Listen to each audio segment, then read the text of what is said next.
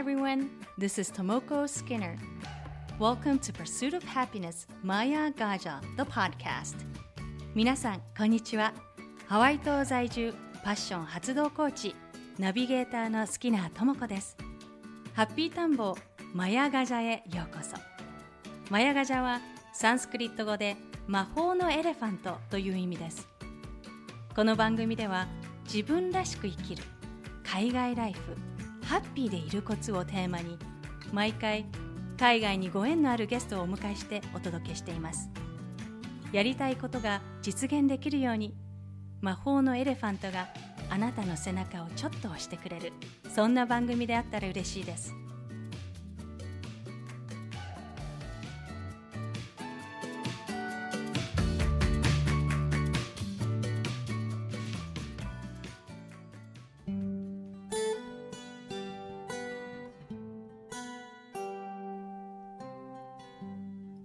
ハッピータンボマヤガジャエピソード2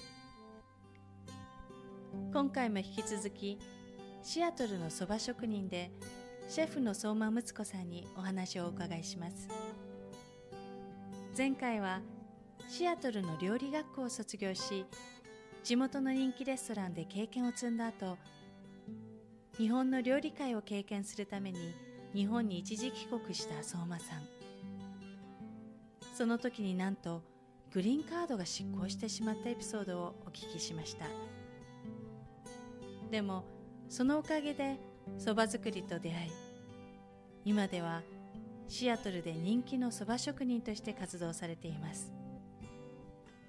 人生何がどう転ぶか分かりませんね。それでは後編をお楽しみください。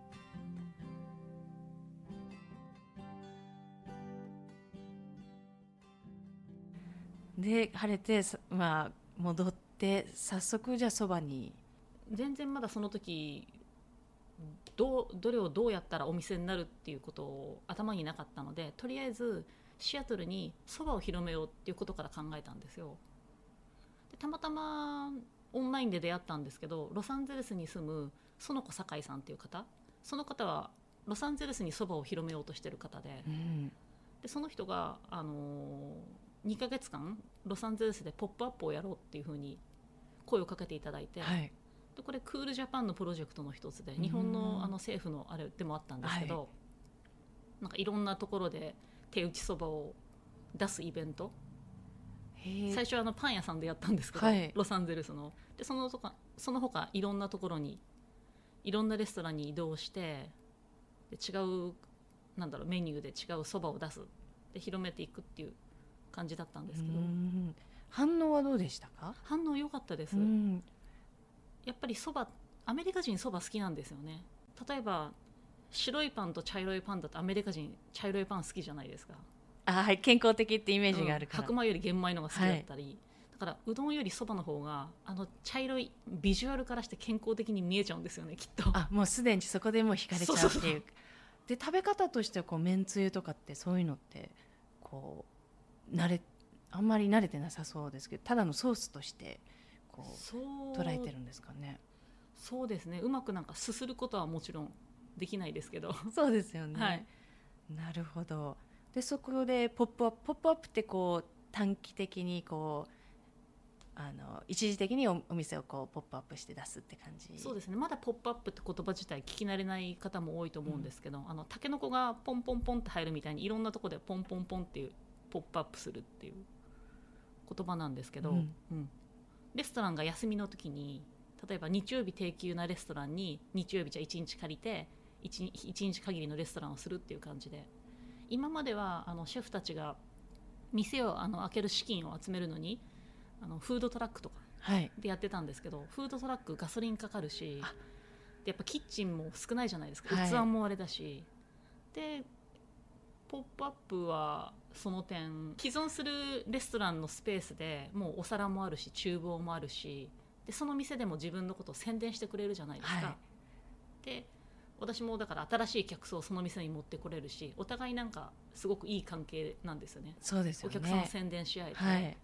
でコストも安い、うん。で貸す方のレストランもあの休みの日なのに利益が入るって感じで、なるほど。はじゃあ LA でその「ポップアップをして、いはい。じゃあその後結構「ポップアップっていうとこうあのシアトルのローカルメディア誌でもこう、ね、相馬さんの「ポップアップってすいっぱい記事が出てるんですけどそのそれがきっかけで「ポップアップをシアトルでもするようになったんですか？そうです「ポップアップってこと自体私知らなかったんですけど、まあ、その軽井沢も「ポップアップのはい、一そうですよね。長めの「ポップアップっていう、そう。ん。でやっぱりそば自体知られてなかったのでシアトルで1個の店じゃなくて違う店をいろいろ借りていろんな店で回っていけばそばの知名度を上げられると思ったんですよ。でまあネタ的にも面白いかなっていうその一夜限りのレストランっていうのが。そうですよね、はい、ここういう「ポップアップの時はこう日本の伝統的なこうざるそばとかそういったものを出されてたんですか？どんなおそばを出してたんですか？えっ、とそうですね。ざるそばだった時もあるしあのつけ汁にちょっと工夫してアメリカ人になんか受け入れやすいように例えばチャーシューが入ってるそばとか、あのつけ汁が温かくて、はい。はい、ラーメン風なものとかやっぱりベジタリアンの方も多いので、はい。マッシュルームのつけ汁とか、マッシュルームのつけ汁、はい。面白いですね。まあ、それは結構いろいろあのーなんだろうユニークにアメリカ人が好みそうででも味付けはあくまで日本風にはい。っていう感じで、そうですよね。結構ベジタリアンアメリカってえベジタリアンとかビーガンの方が多いからこうお蕎麦の普通のかつおだしがこう飲めないっていう人も結構いらっしゃいますよね、はい、大体それ用にはしいたけとかつおあしいたけと昆布で昆布で出汁を取るんですけどやっぱそれだけだとちょっと物足りないので、うん。それならちょっと炒めたきのこを入れたりとかナスを入れたりとかあ。ベジタリアンの人も楽しめるなるほど。工夫したメニュー。そういったものを入れてもうちょっとコクを出すっていう。そうですねはい。あそうですかそれは面白いですね。その「ポップアップからこうじゃあ徐々に経験を積んで知名度を上げてでお店を出そうってと「ポップアップを何回かやった後にある日本食屋さんで「ポップアップしたんですけどそこのオーナーの方がすごく気に入ってくれて一緒に店を出しませんかっていうふうにオファーがあったのでまた、まあラッキーと思って。やっぱ相馬さんこうそういうオファー多いじゃないですか。はい。なんでしょうねこれ。ねラッキーなんですかね。チャチャンスがなんでしょう。チャンス来たらもうすぐ分かるって感じですよね。うんあの掴むって感じチャンスってなかなか来ないですけど、うん。絶対誰にでも来てるんですよねきっと。だから来た時に取るみたいなか 感じです。掴んでから離さないみたいな。あそうですか。それでこの日本人女性のこうレストランオーナーがお声かけてくれて、はい。で2013年にそのそばの店オープンしました。お蕎麦とあと他にもこうガスガストロパブみたいな感じでこう高級な居酒屋。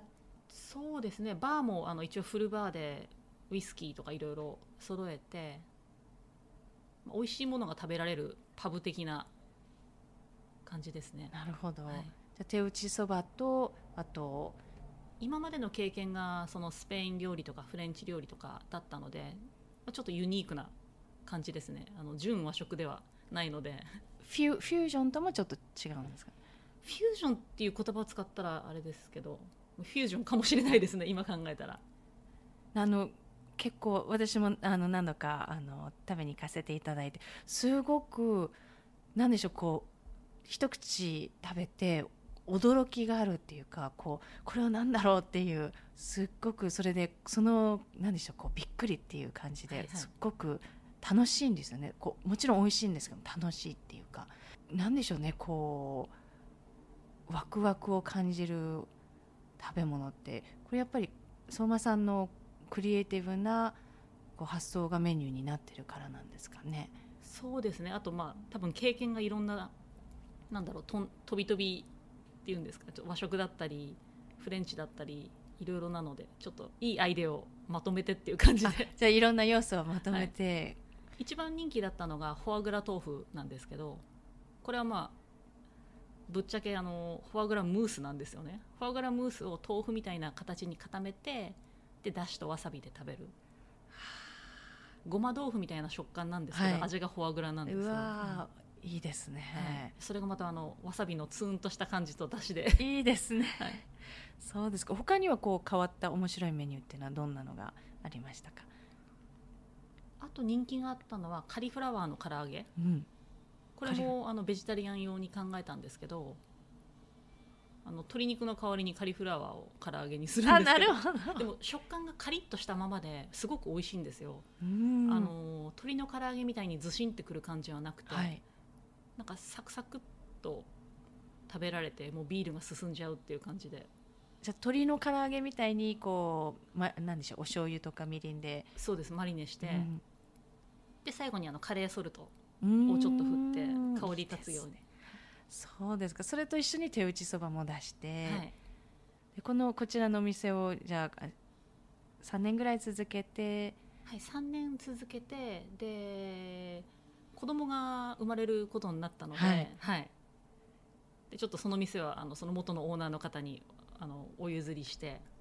じゃあ出産を機にこうしばらくお休みを産休を取られたって感じ、はい産休というかまあ辞めちゃったんですけど。でこの時じゃあこうどのぐらいまで働いてたんですか？38週間くらいまで最初は多分ダメかなと思ったんですけど意外にいけましたいけない。やっぱりそば職人の中でもあのメタボの腹出てるおっさんもいたから多分いけるんじゃないかなとは思ってたんですけど。なるほど。でおお蕎麦はこうなんでしょう？力をそんなに入れないんですか？えっと、そば自体はグルテンがないので、うん。まあ、二八なので小麦粉は混ぜるんですけどあのうどんを作るような大変さはないです。28っていうと2割小麦粉で8割がそば粉。そうです、ね。はい、うどんとか作ったことあります？ないです。うどんってなんか伸ばしてもビヨーンって戻ってきちゃうんですよ。ピザの生地とか。あはいはいはい。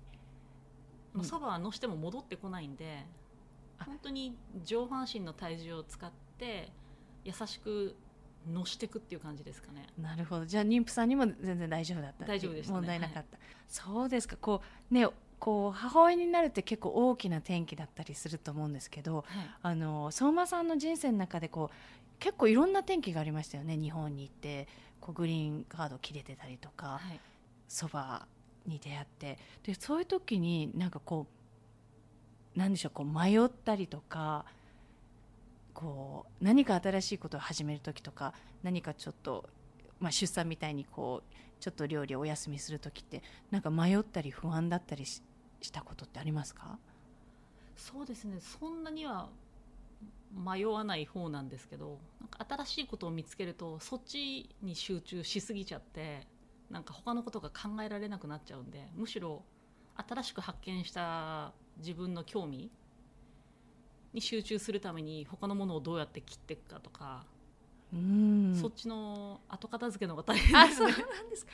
じゃあすごく勘が鋭いんですね。こう結構、まあ、普通の方だとこうどれが自分に向いてるんだろうとか何が自分どっちの方向に進めばいいんだろうって結構悩んで進めない人が多い気がするんですけど私は好きなことに進んでるんで例えばそばやろうっていうのは別に私そば得意になるかなとかそういうふうに考えてやったわけじゃないので多分好きなことなら得意になれると思うので。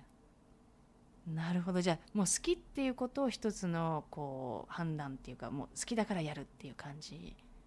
そうですね。好きだからやりたいっていいう感じで、あそっちの気持ちの方が強いからはい、こう悩んでることもあんまりないっていう。そうですね。うん。なるほどでちょうどじゃあこう出産されてその時ってどうでした？こう料理を一旦お休みするって形になったんですか？そうですね。あのー子供のことを見なきゃいけなかったので、うん。しばらくなんか半半年かな？半年くらい本当に料理ししない時があって、まあ、家では作りますよ。結構あのちょっと落ちますよねそういうあ時いややっぱり落ちましたか 料理したいと思って。ああ、じゃあこう半年もともともうできたら早く戻りたいと思ったんですけどなかなかチャンスがなくこっちベビーシッターとかも高いじゃないですか。高いですはい。ね、でたまたま、うんと、6ヶ月後くらいかな。ポートランドにいるすごく有名ななよみさんっていうこの方はあの料理界のアカデミー賞って言われるジェームス・ビアードも取ってるすごい女性のシェフなんですけどその人がネットで私のことを見つけてくれてあのそば教えてくれませんかって。うん。これアメリカ人の方？そうです。であもちろんもちろんって言ってあの2日間彼女にそばを教えたんですよ。で私がもっとあのそばのことやりたいんだって言ったらじゃあ私のレストランで「ポップアップしにおいでよ」って一緒に料理しようよって言ってで初めてポップアップしたんですよポートランドで。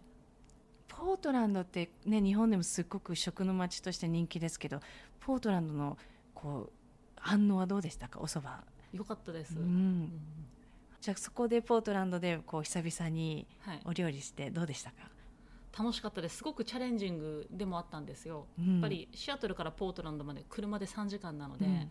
ある程度仕込みはこっちでしなきゃいけない。でそばはまあそば代を簡単そば代みたいなやつで向こうで打たなきゃいけない。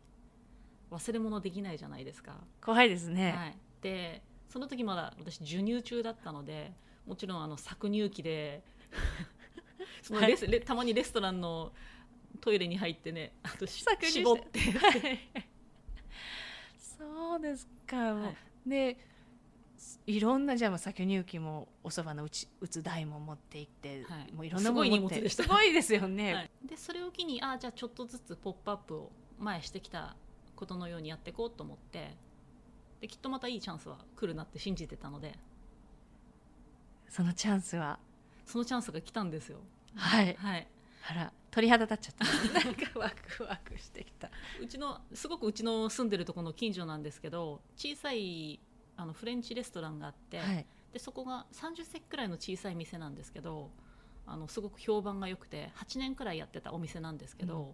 ちょっと移転して拡張するっていうことがあったのででおーっと思ってでそのシェフの人とも友達だったので、うん。私そのスペースあの欲しいんだけどっていうふうに相談してでうまく話がまとまってあの今年秋ぐらいに店をオープンすることになりました。そうですか。いや楽しみですね。ちょこれはお蕎麦のお店ですか？今私すごく天ぷらに興味があって、うん。やっぱりその子供が生まれて野菜のこととか栄養のこととかいろいろ考えるようになってやっぱり地元産の食材っていうのをもうちょっとフィーチャーしたメニューにしたいなと思ってまして。で思い立ったのが天ぷらだったんですよ、天ぷら。はい、うちの祖母がいつも家族が集まる時に山菜を取って天ぷらにしてくれてでそばを打つような感じだったのでそのちょっとコンセプトの延長線っていうんですか、いいですはい。ね季、節の野菜とそば。またちょっとこうそこに相馬さんのこう何でしょうツイストっていうかちょっと味を入れるんですか？こうフュフュージョンというかこういろんな今までのフレンチやスペイン料理のインスピレーションっていうか。はい。えっともっと直球勝負なあのメニューも多いと思うんですけど日本で私天ぷら結構食べ歩いたんですね、今回。でどこの天ぷら屋さんも大体コースは一番最初がエビの頭。でうん。次がエビ2本、でその後キス2個で鮎2回。あそうなんですね。なんか2個同じものが出るんですよ。うん。魚介類で。はい。で後半戦に野菜が3品くらいで締めにあの天丼か天茶。これはエビのかけ揚げはい。とかなんですけど、うん。でなんとなくいつも物足りなさがあったのでもうもうちょっと野菜を面白い感じでフィーチャーできたらなって。そうですよね。はい、最初にもっとサプライズ感がある感じ。例えばしその葉を20枚くらい重ねたやつをあげて、はい。でも噛むとしその香りがうわーってくるやつとかはい。結構しそって一枚一枚みんなあげるじゃないですか、はい。それをなんかそうですね。10枚とか20枚重ねてあげるとすごく美味しいんですよ。面白いしそって感じで、へえ楽しみです。あの中が蒸されて柔らかくなるし。なんかしそのミルフィーユみたいな感じですそうですね。よねそれいいいいネーミングですね そうですか。じゃあシアトルの地元のあの新鮮な野菜とかも使いながら。もちろんはい、うん。でに人参だったら小さいものをあの皮ごとあの丸揚げはい。するとかなるほど。すごくホクホクなるんで。そうですか、かぼちゃとかもあの薄く切ってあげるんじゃなくてわざと大きめに切ってであの甘いだしで煮付けにしてから一度冷ましてそれを今度は高温で揚げてでフォアグラのアイスクリームを添えるとか。うわー。ちょっと日本でもアメリカでも今までなかった天ぷら、本当ですね、はい、楽しみですね。そうですね。他にはこうどうやってこうこう創作のインスピレーションってこう降って湧いてくるんですか？こ普段私、まあ、夜お酒飲んでる時が多いんですけど一番なんかお酒飲んでぼーっとしてる時にあこれはっていうポッとアイデアが浮かんでくる時があるのでで次の日になると忘れちゃうんですよ、はい。だから大体紙とペンをその辺にあの何個か置いといて思い立ったらすぐあの殴り書きにしといてで次の日の朝にだ大体それを形にしていくっていう感じで。うなるほど。じゃあ絶対こう次の日書いたものを形にするってことしないとまたあれですもんね。そそこから生まれないですもんね。忘れちゃいますからね。だから、まあ、変なアイデアとか使えないアイデアももちろん多いんですけどあっと思ったらささって書くっていう。で書いたものを即作るみたいな。そうですね。うーん。例えば昨日もあのローストビーフ作ってたんですよ。ローストビーフとホースラディッシュで食べると美味しいじゃないですか。ああいいですね。はい。これそばに乗っけたらいいんじゃないかなと思って、ローストビーフででわさびの代わりにホースラディッシュ。ホースラディッシュで食べるそばとか。美味しそうですね。まだ試してないんですけど、はい。あちょっと今回あの余り物で今日やってみようかなと思って、ねすごくもう聞いてるだけでよだれが出てくる感じですね、そうですか。こうやっぱり相馬さんにとってワクワクすることってお料理ですか？なそうですね。なんか自己表現の一つなので、なるほど。一番じゃあこうお料理を通して自己表現ができるっていう。はい、うーん。そうですか。ちなみにもうワクワクとはまた全く逆なんですけど人生最大のピンチってありました？一番はそのグリーンカードですか？失敗したっていうのは？じゃあこうまあやっぱ落ち込みましたか？それ。あ焦りましたよねまず。いや本当にあの運転免許レベルで考えてたのにもう全然ねことの重大さが違うっていう。そう。じゃあこうじゃあ、まあ、ショックもありつつもなんとかおそばをやりながら乗り越えていったっていう。そうですね、まあ、むしろそれがなかったらそばと出会わなかったので。そうですよね、人生って不思議ですよね。本当ですね。グリーンカードの、ね、執行がそばへ導いたっていう。そう。なんかあまりない経験ですよね。そうですねすごいですねそう考えると。じゃあピンチも捨てたもんじゃないっていうか。ねどうなるか分かんないですね。本当ですね。あの結構リスナーの方もこう海外に出てみたいとか、はい。好きなことをやって生活したいっていう人が多いと思うんですけどもはい。そういった方に向けてのこうアドバイスメッセージってありますか？えっと、私から思うのはチャンスいあのやりたいことってあるじゃないですか。やりたいことに向けてみんな努力されてると思うんですよね、例えば語学やってみたりとかいろんなことを勉強したりとか。でもチャンスが来る時って本当に一瞬なのでそのチャンスが来たら逃さないようにそれはすごく大切だと思います。もう来たらやる。やる。やる。すぐ行動、このチャンスっていうのはすぐ分かるものですか？そうですね。分かんないチャンスと分かり分かりやすいチャンスと分かりやすいチャンスあると思うんですけど、うん。じゃあこう分かりやすいチャンスも分かりにくいチャンスもとにかく反応して行動するっていう、はい、あと大切なのはいろんなことを人に言うやりたいことを。うん。欲しいものを言葉にする。はい。例えば Facebook とか Twitter につぶやくくらいでいいんですよ。私これしたいとか何やりたいとかそういうとその周りの友達があ私の友達それ持ってるよとか、うん。そういえばこのスペース空いてるよとか。そうですよね。実現化しやすいんですよね言葉にすると。あ人に言っていくと、はい。それはもう自然に昔からされてたんですか？そうですね。私もともと口も軽いんでやりたいことこれやりたいとかこれ食べたいとかいう方なので。じゃあ結構もう実現率が多い大きい。今やっぱりあのソーシャルメディアの影響もあってフェイスブックとか本当にツイッターとかで言うと拡散されたりその友達の友達があ私これ持ってるよっていうのがヒット率が高いですよねやっぱり、なるほど、うん。じゃあいろんな人がこうそれを運んできてくれるっていう。はい。そうですか。じゃあなるべく言って行動にすぐ移すチャンスは逃がさない、そうです。なるほど。ありがとうございます。では最後の質問。はい相馬さんにとってはい。料理とは？すごく哲学的な。哲学的な。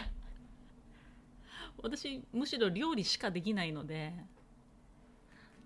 うんと、まあ、自分を表現することであり自分自身でありで社会貢献だと思ってます。やっぱり貢献。得意なことで自分がお金を稼ぐ仕事という意味で一番私が社会に貢献できるのが料理このそばを打つことでシアトルの人にそばを知ってもらったりそばを食べてもらえる。社会貢献ですね。社会貢献ですね、はい、うわー鳥肌がさっきから素晴らしいですね。なんだいえいえ。いやありがとうございます。こちらこそ。はい。相馬さんのこう情報を知るにはあのリスナーの方どこ行けば？あの www. カモネギシアトル .com あと Facebook でもカモネギで検索していただければあのこまめにアップしてますのでわかりました。食べに来てください、えっとシアトルの場所はフリーモントのあたりフリーモント。あおしゃれなエリアですね、シアトルのフリーモントでお店の名前もカモネギですカモネギ。はい。じゃあシアトルのフリーモントカモネはギぜひ皆さん行ってみてくださいい、よろしくお願いします。ありがとうございました。ありがとうございます